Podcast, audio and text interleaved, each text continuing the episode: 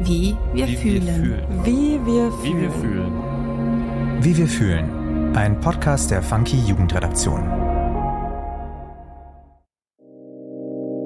Hi, ich bin Nina und du hörst den neuen Funky Podcast Wie wir fühlen. Hier übernimmt die Gen Z das Wort und thematisiert all das, was ihr Leben auf den Kopf stellt. In dieser Staffel dreht sich alles um die Frage, wer oder was prägt eigentlich unsere Identität. Ein wichtiger Hinweis vorab. In dieser Folge geht es um die Themen Trauer, Sterben und Tod. Solltest du das Gefühl haben, dass diese Inhalte dich negativ berühren können, dann springe vielleicht zu einer anderen Episode, wie wir fühlen. Welche Rolle spielt eigentlich der Tod in deinem Leben? Bei vielen von uns kommen sicher finstere oder sogar sehr traurige Gedanken auf, wenn wir über den Tod nachdenken. Und wer schon mal einen geliebten Menschen verloren hat, weiß, wie schmerzhaft diese Erfahrung sein kann. Im Leben von Johanna spielt der Tod eine sehr große Rolle. Sie ist 28 Jahre alt und arbeitet als Trauer- und Sterbebegleiterin. In dieser Folge Wie wir fühlen spreche ich mit Johanna darüber, inwiefern ein so schweres Thema wie der Tod Leichtigkeit in ihr Leben gebracht hat und warum sich gerade junge Menschen aus ihrer Sicht mehr mit dem Thema beschäftigen sollten. Liebe Johanna, es freut mich sehr, dass wir heute miteinander sprechen. Und bevor wir richtig ins Gespräch einsteigen, möchte ich dich gerne erstmal fragen, wie fühlst du dich heute eigentlich? Gut. Ich hatte jetzt gerade noch so eine Coaching-Session, weil ich mich gerade in dem Bereich ganzheitliche Körperarbeit ausbilden lasse. Und was natürlich auch ganz viel mit Sterben und Tod zu tun hat, finde ich auch. Und das noch ein Bereich ist, der auch noch gar nicht so ganz etabliert ist, finde ich auch in der Ausbildung oder in den Kursen zur Sterbebegleitung. Ja, und deswegen geht's mir total gut. Ich fühle mich ganz zentriert und geerdet. Das klingt sehr gut. Wenn du deine Gefühlslage jetzt in einer Farbe beschreiben müsstest, welche Farbe wäre das? Das wäre eine gelbe Seifenblase. Das hatte ich gerade auch schon. Wir haben visualisiert. Und ich weiß, es gibt keine gelben Seifenblasen, aber das ist ja egal. Bei mir wäre es das auf jeden Fall gerade. Sehr interessant. Okay, das nehme ich mal mit ins Gespräch. Ich würde jetzt gleich mal so reinstarten, wie ich überhaupt auf dich aufmerksam geworden bin oder dich kontaktiert habe dann. Ich habe eine Dreisat-Doku gesehen mit dem Titel Eben noch Leben. Da habe ich dich gesehen und dachte mir gleich, Mensch, über Johanna und vor allem ihre Sicht auf die Dinge würde ich gern mehr erfahren wollen. Und für diejenigen, die die Doku jetzt noch nicht gesehen haben und dich noch nicht kennen, magst du dich einmal kurz vorstellen? Okay, ich bin Johanna und ich bin schon ganz, ganz lange in dem Bereich Sterbebegleitung tätig. Also ich habe neben meinem Studium damals im Bachelor Medienmanagement angefangen, nebenbei auf der Pali mich zu engagieren und habe das eben immer weiter ausgebaut, dass ich dann auch im Hospiz in Südafrika war und so und habe einfach gemerkt, dieses Thema lässt mich gar nicht mehr los. Und aktuell würde ich sagen, füllt das eigentlich auch mein ganzes Leben so aus und ich schreibe darüber Bücher. Also ich bin Autorin, so würde ich mich auf jeden Fall jetzt gerade definieren, wenn man das unbedingt muss und mache eigentlich alles, was rund um Sterben, Tod und Trauer sich bewegt und bin da, glaube ich, immer mit ganz viel Herzblut dabei. Das war auch mein Eindruck und du bist, wenn ich es richtig gelesen, recherchiert habe, 28 Jahre alt und du hast gerade eben Stichwort Pali gesagt. Vielleicht kannst du noch mal ganz kurz erklären, was ist das eigentlich? Die Pali, ich nutze das gerne als Abkürzung, auch weil das einfach ein bisschen schöner sich anhört, ist eigentlich eine Palliativstation und da bin ich eben mit gut 20 Jahren hingekommen, weil ich das Bedürfnis hatte, ich möchte diesen Menschen dort schöne Momente schenken. Also ich wusste natürlich, da sind Menschen, die sehr, sehr schwer krank sind, die sterben und ähm, wusste aber trotzdem nicht, weil ich nicht aus dem medizinischen Kontext irgendwie komme, so was mich da erwarten wird. Aber ich war einfach neugierig und offen und hatte irgendwie das Gefühl, mich machen diese Oberflächlichkeiten in unserer eigentlichen Realität so müde, dass ich irgendwie mehr Tiefgang wollte. Und deswegen bin ich da hingekommen, wurde mit offenen Armen empfangen und habe dann für mich gemerkt, okay, ich bleib da. Und das war so der Beginn von allem, was dann kam. Und ja, deswegen habe ich einfach einen sehr innigen Bezug einfach zu Pallis. Jetzt finde ich das ja aber ganz schön bemerkenswert, weil du bist ja mit 28 Jahren jetzt noch recht jung, sag ich mal. Ich bin auch 28 und du arbeitest, wie du gerade berichtet hast, als Trauer- und Sterbebegleiterin. Und jetzt könnte man ja ganz naiv meinen, ja, der Tod, der ist doch noch so weit weg von uns jungen Menschen. Warum sollten wir uns dann jetzt eigentlich schon mit diesem Thema beschäftigen? Ja, das ist eine gute und sehr große Frage, weil natürlich ist es so, dass die meisten Menschen natürlich erst im hohen Alter sterben und die Medizin macht ja auch einiges dafür, dass das Leben erhalten bleibt und äh, mit allen Mitteln dagegen gearbeitet wird, dass die Menschen einen natürlichen Tod sterben. Aber es gibt natürlich auch Kinder, die sterben und äh, Menschen in unserem Alter. Das ist jetzt ja auch gar nicht mal so selten, aber es wird auch sehr, sehr stark tabuisiert. Ich habe das vor allem gemerkt, als ich dann in Hamburg mich habe ausbilden lassen zur Sterbebegleiterin und dann Sarah kennengelernt habe. Und Sarah war damals, jetzt ist sie 15, damals elf Jahre alt mit der Diagnose Kinderdemenz. Und Kinder sterben eben natürlich auch. Und das wird aber einfach nicht gerne thematisiert, was ich einfach sehr schwierig finde, aber auch merke, dass allein schon das Thema Tod ein Tabu ist, aber Kinder und Tod, das ist nochmal ein Tabu im Tabu sozusagen. Und das ist aber einfach auch eine Realität. Und sich der aber auch zu stellen, macht einem auch immer nochmal mehr bewusst, wie wertvoll und auch nicht selbstverständlich Gesundheit ist. Also, dass wir gesund sind und einfach am Leben. Und dass es aber einfach ein unheimliches Geschenk ist, Zeit mit Sarah zum Beispiel, jetzt kann ich ja nur von mir sprechen, zu verbringen, weil die mich eigentlich an die Hand genommen hat, auch was Leben betrifft. Und Deswegen ist es eigentlich überhaupt nicht komisch, sich früh mit dem Tod oder mit der eigenen Sterblichkeit auseinanderzusetzen, weil wir nie wissen, wann es vorbei ist. Und ich war gestern in einem Kinofilm, was man von hier aus sehen kann. Und dann war auch so ein ganz interessanter Dialog zwischen den zwei Hauptprotagonistinnen, dass wir unser ganzes Leben ja an unserem Todestag vorbeileben. Ob das jetzt der 5. September ist oder der 2. Januar, keine Ahnung. Wir wissen es nicht, aber an irgendeinem dieser Tage werden wir sterben. Und das ist doch irgendwie auch abgefahren, dass wir jedes Jahr daran vorbeileben. Und wir könnten uns ja auch einfach mal irgendeinen rauspicken und sagen, oh, da würde ich gerne sterben. Das zelebriere ich vielleicht mal. Also wie wir Geburtstage feiern, könnten wir uns ja auch einfach mal sagen, okay, wir nehmen uns einen Tag raus und ähm, beschäftigen uns vielleicht an dem Tag irgendwie damit oder machen nochmal so ein Recap. Wie könnte unsere Beerdigung aussehen oder sich um die Patientinnenverfügung zu kümmern oder so, weil das sind ja auch ganz viele wichtige Punkte, finde ich, die man nicht erst angehen sollte, wenn es möglicherweise vielleicht schon zu spät ist. Ich gebe dir total recht. Ich finde auch, das sind ziemlich wichtige Punkte, die du ansprichst, aber ich habe auch gerade so ein bisschen große Augen gemacht, als du das angesprochen hast, weil ich habe das Gefühl, bei vielen löst das sowas, oh Gott, oh nein, das will ich doch gar nicht, also diese Blockade aus. Warum glaubst du, ist das so? Ja, ich meine, es ist diese Urangst, ne? die Urangst vor dem Tod, das ist zutiefst menschlich und jedes Mal, wenn wir auch mit einem sterbenden Menschen vielleicht auch konfrontiert werden und uns geht's aber soweit irgendwie gut, ganz gesund, ist das ja auch wie ein Spiegel, der uns vorgehalten wird, so von wegen so, hey, auch du lebst nicht ewig. Und in dem ganzen Konsum, in dem wir leben, in dieser krass leistungsorientierten Gesellschaft, in der wir aufgewachsen sind, konsumieren wir auch einfach, um uns lebendig zu fühlen und um diese Todesangst auch einfach aus unserem Bewusstsein zu schieben also ich habe jetzt schon so viele Menschen in den Tod begleitet und alles. Und ähm, eine ganz gute Freundin, die jetzt auch erst wirklich vor einem knappen Monat gestorben ist, die hat dann auch gesagt, so wir alle werden zu Licht. Und für mich hat das was zutiefst Tröstliches und jeder hat ja eine andere Vorstellung davon. Aber der Tod ist ja nichts Schlechtes und manchmal, und das ist überhaupt nicht aus einer depressiven Verstimmung heraus gesagt, sondern manchmal ist das Leben aber auch einfach so hart, dass ich mir manchmal auch denke, so kann das, was danach kommt, wirklich noch so viel schlimmer sein. Also manchmal ist das Leben Leben auch einfach super anstrengend. Und all diesen Schmerz, den wir manchmal im Leben haben, hilft uns ja aber auch, uns weiter zu entwickeln. Und dass wir aber alle vergehen in diesem ewigen Kreislauf der Natur ist doch sowas Natürliches. Aber ich habe fast das Gefühl, als ob wir dieses Natürliche nicht mehr wollen und als ob wir auch nicht mehr Schmerz halten wollen. Aber das gehört auch einfach zum Leben dazu. Das ist wie so ein EKG-Gerät, nur mit dem Herzschlag, das überprüft wird. Und das geht nach oben und nach unten. Aber wenn die Nulllinie wäre, dann wären wir ja tot. Und so ist doch das Leben auch. Also wenn das immer gleichbleibend wäre, wie langweilig wäre das? Es braucht diesen Ausschlag nach oben und nach unten, dass wir uns spüren, dass wir uns im anderen erkennen. Und deswegen braucht es Höhen und Tiefen mm, für das Leben und irgendwann halt eben auch für den Tod. Und du sagst, es ist wichtig oder was ich daraus ziehe, so das Natürliche auch anzunehmen oder nicht wegdrängen zu wollen, heißt also auch den Tod an sich anzunehmen. Aber genau, du hattest gerade eben schon deine Freundin angesprochen, die du begleitet hast, die jetzt vor kurzem erst verstorben ist. Und da würde ich gleich mit der Frage anschließen, Fühlt es sich nicht für dich unheimlich schwer an, sich jeden Tag damit auseinanderzusetzen, auch mit Menschen, die du über eine längere Zeit hinweg begleitet hast, die dann ja von dir gehen?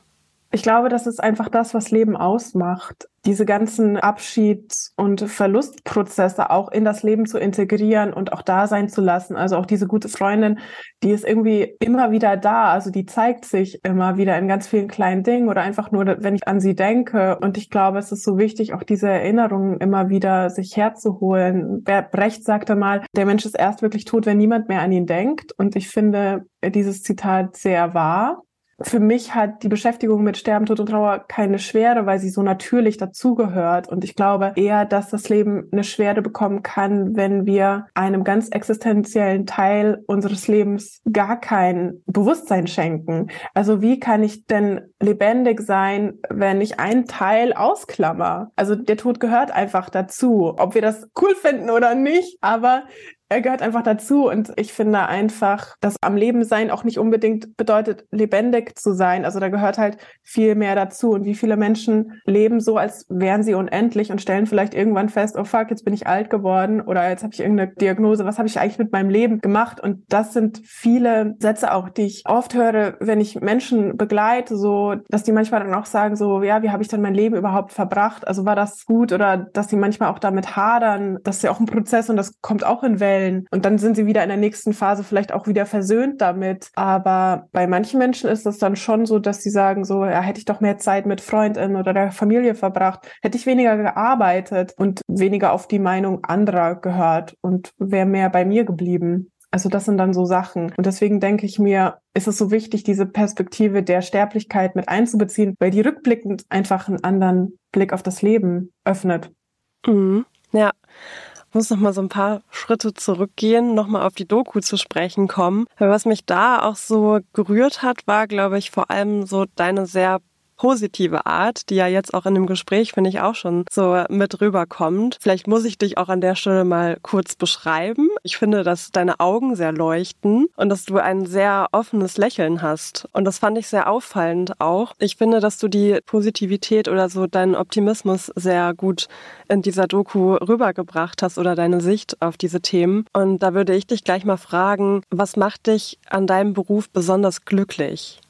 In erster Linie habe ich ja mit der Sterbebegleitung angefangen, ohne dass das überhaupt ein Beruf war. Es ist ja ein Ehrenamt immer noch nach wie vor. Also ich mache das ja ehrenamtlich also es ist auch eine große Diskussion, weil ich finde, wenn man das jetzt aufmacht, auch mit dieser ganzen Care-Situation und sowas, da ist das auch eine Richtung, in die ich weitergehen könnte. Aber ich glaube jetzt für heute nicht unbedingt muss. Aber als ich dann gemerkt habe, dass ich, obwohl ich aus den Medien und dem Journalismus komme, die Sterbebegleitung damit verbinden kann, hat mir das eine große Freiheit eröffnet. Und was ich vor allem jetzt gemerkt habe, wenn ich so zurückblicke auf die Zeit, als ich so 23, 24 war, mit meinem Master dann irgendwie angefangen hatte und so und auch von außen wirklich so Stimmen kamen, so von wegen so, ja, na gut, dann bist du halt irgendwo in der Öffentlichkeitsarbeit für irgendein Hospiz auf dem Dorf oder sowas. Also das wurde so runtergeredet, als ob das was Schlechtes wäre, wenn man da jetzt Öffentlichkeitsarbeit für ein Hospiz macht. Das ist eine ultra wichtige Arbeit, äh, so essentiell, aber das wurde immer so runtergeredet. Ach ja, Johanna, du immer mit deinen Todesthemen und so. Und ich habe einfach gemerkt, wie wichtig das ist und darauf zu vertrauen, auf das, was man in sich spürt, wohin ein der eigene Weg irgendwie trägt und dass ich mich nicht verbogen habe dafür, dass ich dann nicht irgendwann eingeknickt bin und gesagt habe, so ja, stimmt, alle Leute sagen, das ist ein schlechtes Thema, ja, das zieht einen ja runter, auch so Sachen wie du bist ja voll morbide, sondern dass ich da unbeirrt meinen Weg weitergegangen bin, weil ich wusste, that's it. So, das ist das, was mich lebendig macht, einfach den Tod zu integrieren. Das hat mir super viel Freiheit gegeben und ich glaube auch diesen Optimismus dem Leben gegenüber für mich selber einzustehen und so eine Selbstfürsorge auch an den Tag zu legen. Und jetzt als Freiberuflerin auch selber entscheiden zu dürfen, welche Aufträge ich annehme, ist ein krass großes Privileg, freiberuflich arbeiten zu können, das weiß ich. Und noch mehr, dass es so flutscht, sage ich mal, und dass Leute mich anschreiben und sagen so, hey, wir würden dich voll gerne für eine Lesung oder so haben.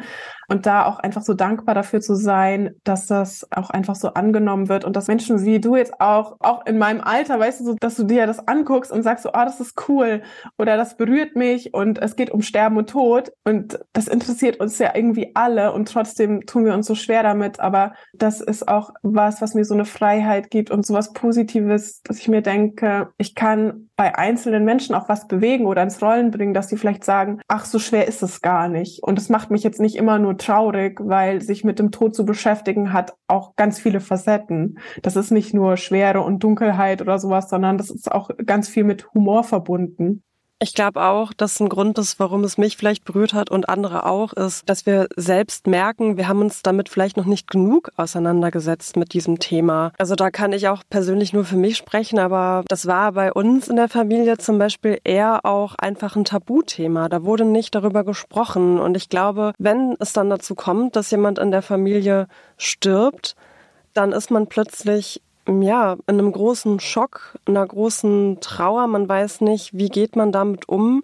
Man hat sich nie damit auseinandergesetzt und steht dann plötzlich recht hilflos da. Und ich könnte mir vorstellen, dass es doch einigen so geht. Und da ist auch eine Frage, die mich interessiert hat. Wie war das denn eigentlich bei dir in der Familie? Es ist ein bisschen eine persönliche Frage. Ich weiß nicht, ob du darüber sprechen magst. Ja, erstmal voll und ganz. Ich finde auch, man schiebt es immer so gerne so weit weg, aber irgendwann trifft es ja jeden also niemand ist davon frei. So, wir werden irgendwann immer die Menschen verlieren, die wir tief, tief lieben. So, das geht gar nicht anders so. Und wenn ich das immer wieder wegschiebe und mich nicht damit beschäftige, dann kommt das, wie du sagst, wie so eine Schockwelle. So, man fühlt sich hilflos, man weiß nicht, was man sagen soll oder wie man sich vielleicht auch fühlt.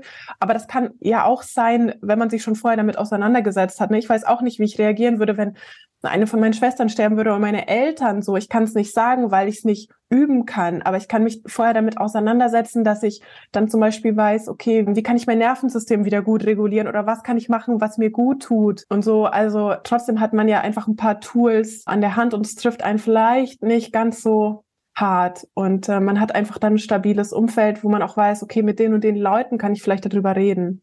Und was ich noch sagen wollte, ist, dass ich finde, dass die Medien eine unheimlich große Verantwortung haben, auch was das Thema Sterben und Tod betrifft. Die Nachrichten sind voll davon. Also ich meine, das ist ja voll gut, dass das thematisiert wird, aber oft wird Sterben und Tod einfach ganz schlimm thematisiert oder auch im Fernsehen. Da werden Sterbefälle so krass idealisiert oder total blutrünstig und brutal dargestellt. Und die Verantwortung geht aber nicht dahin, wie gehe ich gut damit um, wie sorge ich gut für mich und meinen Zugehörigen, sondern es geht eher in diese Schlagzeilen machende Richtung, obwohl die Medien so einen großen Turn reinbringen könnten, dass wir alle ein bisschen anders dieses Thema angehen und auch einen anderen Umgang damit finden. Und deswegen finde ich es auch so cool, dass wir jetzt darüber sprechen, weil, ja, weil es da auch schon so eine Grundlage schafft dafür, dass vielleicht jetzt die Leute, die das anhören, einfach anders damit umgehen. Genau, und bei mir in der Familie war das tatsächlich aber eigentlich auch genauso wie bei dir, dass nicht darüber geredet wurde. Und ich weiß noch, als mein Opa gestorben ist, und da war ich sechs Jahre alt, da wurden wir auch nicht auf die Beerdigung mitgenommen. Und ich finde es aber total wichtig, Kinder mit auf die Beerdigung zu nehmen und sie nicht zu fragen, so, hey, hast du Bock? So, aber den Kindern das gut zu erklären, so, was da passiert und dass Kinder so eine Leichtigkeit auch damit bringen, wo die Erwachsenen aber dann oft in so einer kompletten Starre sind. Genau, und das hat sich dann aber aufgelockert, als ich dann halt irgendwie mit 16 ja schon im Altenheim gearbeitet habe. Da habe ich auch gemerkt, so, hm, das ist ein bisschen schwierig auch in meiner Familie. Da wurde nicht gern drüber geredet, aber spätestens als ich dann auf die Pali gekommen bin, ist da immer mehr was aufgebrochen. Und ich finde es auch irgendwie witzig und auch schön, dass immer, wenn es irgendwie um solche Sachen geht, so mich fragen echt auch so Bekannte oder FreundInnen dann, an, so von wegen so, hier, ich habe das und das mit Sterben und Tod oder hier, ich schicke dir mal den Artikel. Also ich werde immer so um Rat gefragt oder mir wird irgendwas geschickt oder so, weil alle Tod gerade mit mir verknüpfen. Ich finde es aber eine schöne Verknüpfung. So. Also ich freue mich dann auch immer drüber, weil ich mir denke, so besser mich fragen, als das in sich hineinfressen, sozusagen auch in diese Hilflosigkeit und Erstarrung zu gehen. Ja, Stichwort Aufklärung. Du hast gerade schon die Medien auch angesprochen. Wenn wir jetzt vielleicht eher so an Familien denken oder wie das da oft so gehandhabt wird, der Umgang mit dem Thema, was denkst du, sollte sich da vielleicht in unserer Gesellschaft noch so ein bisschen verändern? Ja, also einfach wie gesagt dahingehend, dass die Medien auch nicht nur Schlagzeilen machen wollen, sondern auch die Verantwortung übernehmen, besser mit Sterben und Tod umzugehen, ne? weil auch die Leute, die in den Redaktionen sitzen, die werden ja auch mit Sterben und Tod konfrontiert, ne? Und die haben nicht, also ich finde so, die sollten sich so mal davon lösen, dass es dann immer heißt, oh ja, nee, das können wir unseren ZuschauerInnen nicht zumuten, dass hier über Sterben und Tod gesprochen wird, weil das können die schon selber entscheiden für sich. Also und die Einschaltquoten werden safe nicht einbrechen, weil jeder Mensch irgendeine Beziehung dazu hat und jeder Mensch irgendjemanden verloren hat. Und ich die Erfahrung jetzt gemacht habe, auch mit diesen zwei Büchern, dass die Menschen darüber reden wollen oder auch einfach nur mal zuhören wollen, so wie das denn so geht. Und Trauer wird ja auch als sowas Schweres und so dieser ganze Schmerz und also einfach so als was sehr Negatives auch gesellschaftlich empfunden. Dabei Und das vergessen halt so viele. Es Trauer ja auch einfach nur eine reine Form von Liebe. Also ich traue ja nur um jemanden, den ich sehr geliebt habe. Und diesen Turn auch drin zu haben, finde ich, der verändert auch ganz viel in der Haltung. Und einfach darüber ins Gespräch zu kommen, was es für Möglichkeiten gibt, einen neuen Ort für den Verstorbenen zu finden und das weiterhin gut in das Leben zu integrieren und dem so seinen Platz auch zu geben, aber neuen. Das ist wie so ein Mobile, finde ich so. Ähm, das schwankt dann halt immer voll. Also wenn jemand aus dem Familiensystem stirbt, dann ist ja alles durcheinander und da ruckelt es dann total und jeder muss seinen Platz neu finden. Und das ist einfach auch Arbeit und Beziehungsarbeit und äh, die muss oder sollte in der Familie stattfinden, aber auch in den Medien. Also finde, wenn man mal TikTok anschaut, also da geht's auch ganz schön ab, so wenn man Hashtag Grief Talk oder sowas, das wird ja auch gut angenommen. Also von daher kann mir keiner mehr sagen, die Gesellschaft, die Bevölkerung will davon nichts wissen, weil es stimmt nicht. Ja, vielleicht immer mehr. Also vielleicht bricht es jetzt auch immer mehr auf im Zuge auch so anderer gesellschaftlicher Wandlungen. Ich würde noch mal so ein bisschen mehr auch auf die Arbeit an sich zu sprechen kommen, denn du arbeitest ja mit Menschen aus allen Generationen zusammen, also mit Jung und Alt. Und da hätte mich jetzt auch interessiert, ob du vielleicht Unterschiede erkennst bei den verschiedenen Altersgruppen, zum Beispiel wie mit Trauer umgegangen wird oder mit dem Thema generell. Sind dir da bestimmte Dinge aufgefallen? Ja, so individuell wie die Menschen im Leben sind, sind sie natürlich auch beim Trauern oder im Sterben. Also ja, weil einfach jeder Mensch da anders ist. Weil das werde ich nämlich auch oft gefragt, so ja, wie mache ich das denn? Wie beginne ich so ein Gespräch? Und ich sage immer so, löst euch von diesen Checklisten. Es gibt keine Checkliste. Also seid einfach vollkommen da und seid präsent und hört ganz genau zu und seid im Kontakt auch mit den Augen, mit dem Körper. Das merkt man ja, ob dir jemand zugewandt ist oder nicht. Ne? So die ersten paar Sekunden entscheiden ja auch, ob man jemanden sympathisch findet oder nicht. Und da ist einfach so die Haltung und wie man jemandem auch wirklich begegnen möchte, so ausschlaggebend. Und deswegen ist es natürlich ein Unterschied, ob ich jetzt ein Kind begleite und das Familiensystem, was natürlich immer daran hängt, oder Menschen, der irgendwie 70, 80 Jahre alt ist. Das ist natürlich ein Unterschied, aber trotzdem mache ich keine Unterschiede, weil ich jedes Mal aufs Neue den Menschen ganz offen und frei begegnen möchte. Und ich glaube, das ist das Allerwichtigste in der Begleitung, egal ob das in der letzten Phase des Lebens ist oder mittendrin. Und wie hat deine Arbeit vielleicht die Sicht auf dein eigenes Leben und das Leben deiner Mitmenschen verändert oder vielleicht sogar deine Identität geprägt? Ich glaube, unsere Identität, die setzen wir immer wieder neu fest, so. Die verändert sich ja auch. Wir entwickeln uns. Und ich glaube, es hat mich dahingehend verändert. Und ich kann ja gar nicht sagen, wie es ohne die ganze Erfahrung wäre aber dass ich meine Zeit anders priorisiere, dass ich genauer hinspüre und nur noch die Zeit mit Menschen verbringen möchte, die mir wirklich wichtig sind und dass ich immer wieder auch diese Tiefe in Begegnungen suche und dass ich wirklich unglaublich müde bin von diesen Oberflächlichkeiten im Leben und dieser Ellenbogenmentalität, die so oft immer ausgefahren wird und dieses Ausstechen und nee, mein Job ist irgendwie geiler und ich habe mehr Status und ich verdiene mehr Geld, so ja, aber am Ende am Ende ist es nicht das Geld, was dich glücklich macht, so, sondern es sind die Menschen, die an deiner Seite stehen und die Beziehungen, die du zu denen hattest. Das ist entscheidend. Und es ist nicht wichtig, ob ich jetzt mir das größte Auto gekauft habe oder das geilste Haus. So, das ist für mich einfach wirklich sehr, sehr nebensächlich geworden. Und deswegen, ich habe sehr wenig, was ich so besitze. Und das macht mich auch frei. Und das ist natürlich nicht für jeden Menschen so möglich oder auch nicht das Ideal, so null. Da muss jeder für sich seinen Weg finden. Aber ich habe einfach gemerkt, dass Konsum nicht das ist, was mich durch mein Leben trägt. Ja, kann ich gut nachvollziehen. Ich würde gern als Schlussfrage fragen, was gibst du den Personen, die du begleitest, vielleicht bei der letzten Sitzung mit auf den Weg? Das ist vielleicht auch sehr individuell, aber genau, vielleicht kannst du da auch ein paar Worte dazu sagen. Manchmal weiß ich ja gar nicht, wann die letzte Sitzung ist. Und deswegen sind die Momente halt einfach immer so entscheidend. Und manchmal sind die letzten Sitzungen auch schon die Momente, in denen die Person dann schon tot ist und ich mich einfach so noch von dieser körperlichen Hülle verabschiede oder so, je nachdem, wie eng natürlich auch die Begleitung war und alles. Aber ich finde einfach immer wieder so dieses Stichwort Präsenz einfach so wichtig. Und dass ich mich dann auch darauf einlasse. Wie gesagt, ich kann mich ja auf all diese Dinge, die dann kommen, nicht vorbereiten. Also ich hatte eine Begleitung, da bin ich dann nach dem Tod der Person echt in so ein richtig tiefes Trauerloch gefallen.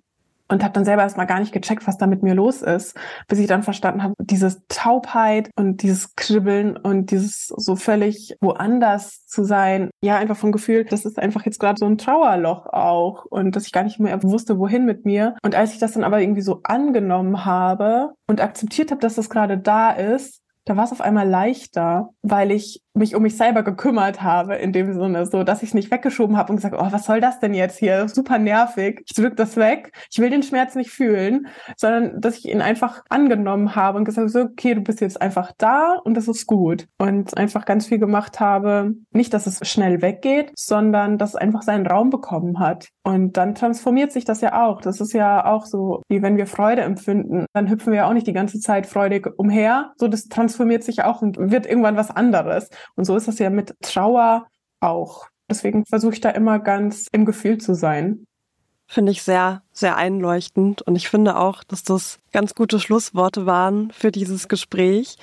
Ja, liebe Johanna, ich danke dir für dieses Gespräch. Wir werden auf jeden Fall den Link zu der Doku, über die wir gesprochen haben und auch die Bücher, die du geschrieben hast, in der Infobox verlinken, dass man das auch finden kann. Und ja, Johanna, danke nochmal für alles und ich wünsche dir noch einen schönen Resttag. Ja, wünsche ich dir auch und danke für die Einladung. Es ist auch ganz leicht, mit dir darüber zu reden, weil ich finde, es kommt auch echt immer sehr auf das Gegenüber an. Und du hast dem Thema auch eine gute Leichtigkeit gegeben. Auch wie toll. Freut mich natürlich sehr. Über das Gespräch mit Johanna habe ich noch viel nachgedacht. Besonders in Momenten, in denen ich Dinge gemacht habe, die mir rückblickend eigentlich gar nicht so gut getan haben. Ich habe mich dann gefragt, wie priorisiere ich eigentlich meine Zeit? Und verbringe ich meine freie Zeit mit den Menschen, die mir wirklich wichtig sind? Ich glaube, wenn man sich viel mit dem Tod beschäftigt wie Johanna, dann weiß man bestimmte Dinge einfach anders zu schätzen. Im Gespräch mit Johanna habe ich gelernt, wir setzen unsere Identität jeden Tag neu und wenn wir trauernden Menschen wirklich helfen wollen, kommt es darauf an, da und zugewandt zu sein. Vielen Dank für das inspirierende Gespräch, Johanna, und vielen Dank an euch fürs Zuhören. Wie wir fühlen. Ein Podcast der Funky Jugendredaktion. Produktion und Redaktion Nina Sabo. Schnitt und Sound Markus Klose.